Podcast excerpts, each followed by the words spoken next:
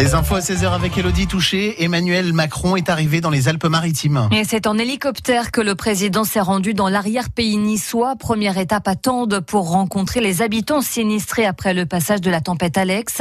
Des crues sans précédent ont fait au moins 8 morts. 8 personnes sont portées disparues, 13 autres supposément disparues.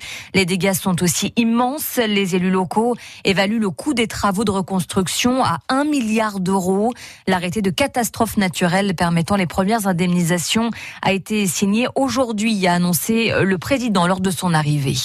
19 policiers de Beauvais du commissariat positif au Covid-19. Ces policiers et plusieurs cas contacts ont été placés en septaine. L'organisation du commissariat de Beauvais s'en voit forcément perturbée, mais aucune fermeture n'est pour l'instant programmée. L'agence régionale de santé suit l'évolution de la situation, mais depuis lundi, aucun nouveau cas n'a été signalé. Près d'un millier de personnes assistent cet après-midi à Bourgoin-Jallieu en Isère aux obsèques de Victorine. La jeune fille de 18 ans a été retrouvée noyée près de chez elle. Une cellule d'enquête a été créée pour élucider le meurtre de Victorine. C'est en toute discrétion que François Barouin, le champion de la droite, renonce à se présenter à la prochaine élection présidentielle. Le maire de Troyes abandonnerait pour des raisons personnelles, selon plusieurs élus, les républicains.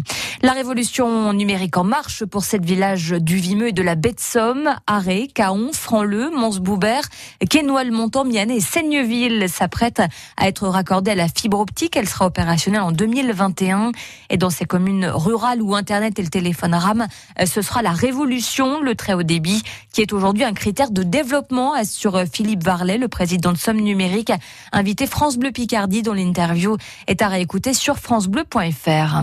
Le prix de chimie remporté par un duo 100% féminin, une première pour un prix Nobel scientifique. La française Emmanuelle Charpentier et l'américaine Jennifer Doudna, deux généticiennes qui ont mis au point des ciseaux capables de modifier les gènes humains, ont été récompensés. L'arrivée du quintet à Anguin cet après-midi pour gagner, il fallait jouer le 2, le 9, le 5, le 3 et le 8.